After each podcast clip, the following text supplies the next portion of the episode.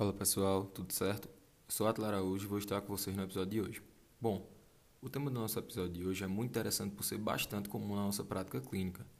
Nós falaremos hoje sobre as emergências hipertensivas. E como esse tema é muito amplo, no episódio de hoje você vai ter uma noção geral sobre o que são essas emergências hipertensivas, bem como de qual maneira podemos diagnosticá-las. Bom, primeiramente nós precisamos entender o que seria o conceito de pressão arterial acentuadamente elevada. Essa expressão deve ser utilizada para aqueles pacientes os quais chegam ao pronto-socorro com PA muito elevada e que não apresentam risco de eventos cardiovasculares a curto prazo muito maiores do que os riscos apresentados por aqueles hipertensos não controlados, que são acompanhados de maneira ambulatorial. Alguns autores consideram um nível de PA diastólica maior que 120 mm de mercúrio como parte da definição. No entanto, o nível da PA tem importância secundária, uma vez que podemos ter lesão aguda de órgãos-alvo com pressões diastólicas menores do que 120 mm de mercúrio, principalmente naqueles indivíduos que são hipertensos crônicos, como na eclâmpsia e nas glomerulonefrites agudas. Também é importante lembrar que hipertensos crônicos não tratados, por sua vez, podem apresentar pressões diastólicas maiores que 120 mm de mercúrio sem nenhum sintoma ou evidência de lesão aguda em órgãos-alvo. Uma coisa imprescindível é saber diferenciar os conceitos de emergências hipertensivas e urgências hipertensivas. E o que seriam tais conceitos? Bom, emergências hipertensivas são aquelas situações nas quais existe lesão aguda de órgão-alvo e um risco iminente de morte. E essas situações vão necessitar de uma redução imediata da PA. Mas é importante lembrar que essa redução não necessariamente precisa atingir níveis pressóricos normais. Além disso, tais emergências devem ser tratadas preferencialmente com agentes antihipertensivos parenterais. Já as urgências hipertensivas são situações em que existe risco potencial de lesão aguda de órgãos-alvo, como em pacientes que já apresentam alguma lesão prévia de órgão-alvo, como por exemplo infarto do miocárdio, acidente vascular cerebral ou insuficiência cardíaca, e que, portanto, apresentam um risco maior de novas complicações a curto prazo na vigência de PA acentuadamente elevada. Outro conceito bastante importante desse nosso tema de hoje são as pseudocrises hipertensivas, que são situações nas quais o aumento acentuado da PA é desencadeado por outros determinados fatores, como por exemplo, dor nos casos de cólica, cefaleia ou fibromialgia, desconforto, ansiedade e abandono do tratamento ou por associação desses fatores.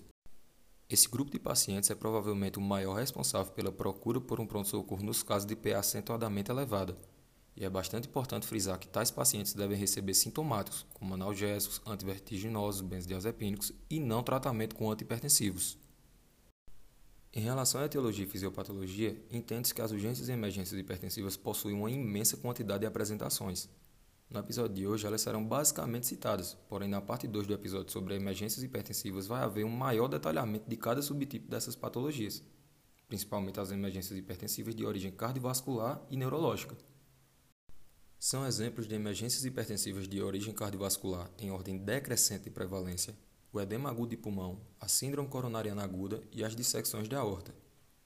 Já em relação aos eventos de crise hipertensivas de origem neurológica, podemos destacar também em ordem decrescente de prevalência o AVC isquêmico, a encefalopatia hipertensiva, o AVC hemorrágico e também algumas classificações enquadram a eclâmpsia nesse grupo de emergências hipertensivas neurológicas.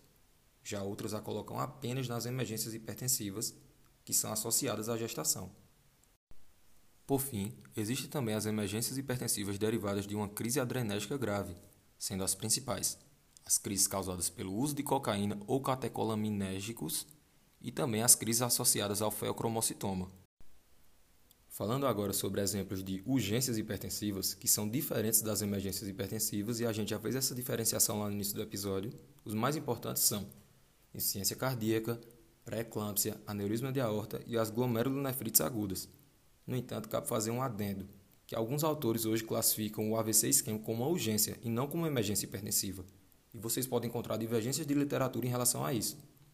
Há também a hipertensão acelerada maligna, a qual pode ser classificada como urgência ou emergência hipertensiva. Isso daí vai depender da sua apresentação. É importante lembrar que cada uma dessas apresentações possui particularidades que serão descritas no próximo episódio. No entanto, de forma geral, há um componente de elevação da pressão arterial com risco ou mesmo lesão aguda de órgãos-alvo.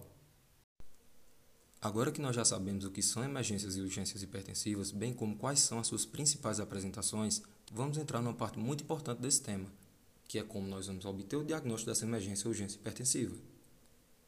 O diagnóstico da crise hipertensiva consiste em três pilares: a anamnese, o exame físico e os exames complementares. A avaliação inicial desses pacientes deve incluir uma história e um exame físico sucintos, ou seja, naqueles pacientes com quadro nitidamente emergencial deve-se dar prioridade a uma pronta intervenção terapêutica, ao invés de se colher uma história clínica detalhada e se fazer estudos diagnósticos demorados. Tais itens da abordagem das emergências hipertensivas podem ser realizados uma vez que o paciente encontre-se estável. Primeiramente, vamos falar sobre a anamnese. A história colhida desse paciente deve incluir a duração e a gravidade da hipertensão previamente existente, a presença de lesão prévia de órgão-alvo, como uma doença cerebrovascular ou insuficiência renal, o uso de medicações antihipertensivas, bem como o grau de adesão ao tratamento e controle da PA, o uso de outras substâncias como simpático-miméticos ou drogas ilícitas e a presença de sintomas específicos sugerindo comprometimento de órgãos-alvo, a exemplo de dor torácica, que pode indicar uma isquemia miocárdica ou dissecção de aorta, dorsalgia ou lombalgia associados à dissecção de aorta, dispneia comum na insuficiência cardíaca, sintomas neurológicos focais, cefaleia, convulsões e alterações do nível de consciência. Dando seguimento, Podemos agora falar sobre outra etapa bastante importante na avaliação e abordagem diagnóstica do paciente com possível emergência hipertensiva, que é o exame físico. Nessa etapa deve-se realizar a aferição da PA em ambos os braços, a aferição da PA com o paciente deitado em pé, caso seja possível, palpação e verificação de pulsos em membros superiores e inferiores. Deve-se também procurar sinais de insuficiência cardíaca, como dispneia, estado jugular, crepitações pulmonares, terceira bulha, edema de membros inferiores. Devemos também procurar sinais de dissecção de aorta, como massas pulsáteis, sopros cardíacos e abdominais e pulsos assimétricos. Também deve ser feito o exame neurológico.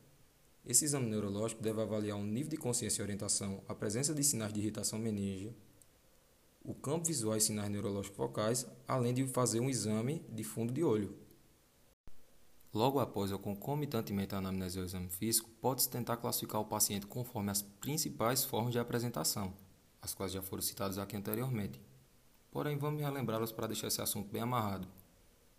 Caso haja um quadro neurológico agudo, poderá ser um AVC isquêmico, um AVC hemorrágico, uma encefalopatia hepática ou eclâmpsia. Eventualmente, a alteração neurológica poderá ainda ser uma consequência de uma dissecção de aorta. Já em casos de quadro cardiovascular, poderá ser uma síndrome coronariana aguda, um edema agudo de pulmão ou até mesmo uma dissecção de aorta. Passadas essas duas primeiras etapas, já com uma possível classificação da origem da emergência hipertensiva, seja ela neurológica, cardiovascular ou de outra etiologia, podemos passar para uma abordagem mais técnica e lançar mão de alguns exames complementares. Dentro desses exames complementares, podemos criar dois subgrupos, sendo o primeiro composto por aqueles exames mais inespecíficos, os quais são pedidos de maneira geral e que podem ser necessários em situações de urgência e ou emergências hipertensivas. Alguns exemplos são hemograma, eletrólitos, função renal, glicemia, urina tipo 1, eletrocardiograma e também radiografia de tórax. Já o nosso segundo grupo é composto por aqueles exames mais específicos para determinadas patologias, sendo mais utilizados quando já temos uma hipótese diagnóstica mais embasada, decorrente da apresentação clínica do paciente, e que provavelmente nos levarão a um diagnóstico mais fidedigno. São exemplos desses exames mais específicos os marcadores de necrose do miocárdio, como as troponinas e a CKMB, que são usados em apresentações cardiológicas agudas, os marcadores de hemólise, como o reticulócitos, a bilirrubina indireta e a desidrogenase lática, os quais são associados à hipertensão maligna, a gasometria arterial, que poderá ser útil em pacientes com quadro de insuficiência respiratória, pode ser feita também a tomografia de crânio sem contraste naqueles quadros neurológicos agudos, também pode ser feita a punção licórica naqueles pacientes com suspeita de hemorragia subaracnoide e que têm tomografia normal. Ainda falando sobre os exames específicos, a ecocardiografia transtorácica poderá ser útil em situações especiais, como aquelas situações nas quais se quer avaliar a fração de ejeção ou a disfunção de uma prótese valvar.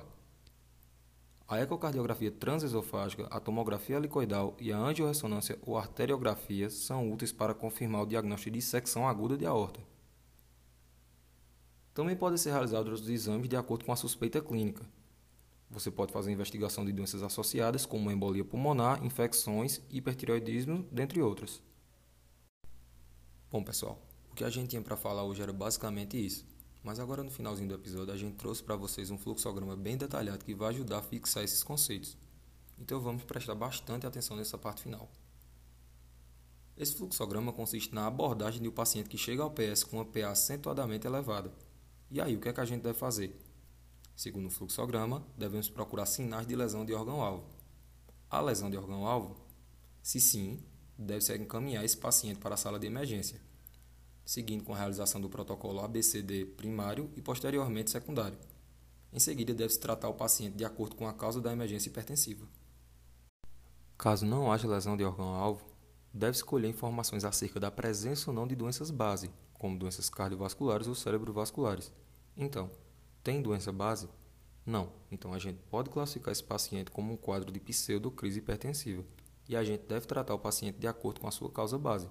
Exemplo: um paciente tem uma pseudocrise hipertensiva secundária à dor, a gente faz analgesia. Se for secundária a um transtorno de ansiedade, a gente pode fazer um benzodiazepínico. E não se deve fazer antihipertensivo. É importante lembrar isso. Por quê? Porque tratando a causa base, a gente já consegue a resolução do quadro. Se o paciente for portador de alguma patologia cardiocérebrovascular, deve-se avaliar a necessidade de exames complementares, otimizar o uso de antihipertensivos. Lembrar, sempre por via oral, nada de fazer essa medicação IV ou sublingual, bem como se orientar um retorno ambulatorial precoce. Bom, pessoal, era isso. Espero que tenham gostado, que tenham dado para fixar tudo direitinho. E não deixe de ouvir a parte 2. Essa parte 2 vai contar com alguns conceitos bem mais detalhados e específicos. Ah, se você ainda não segue a gente no Instagram, aproveita e corre lá. É med.em20. Lá na nossa página a gente está sempre postando algo relacionado ao tema semanal. Então, valeu galera, um abraço e até o nosso próximo encontro. O Med20 estará disponível nas principais plataformas de podcast, como Spotify e o Anchor. Todo sábado às 17 horas, um episódio novinho estará esperando você.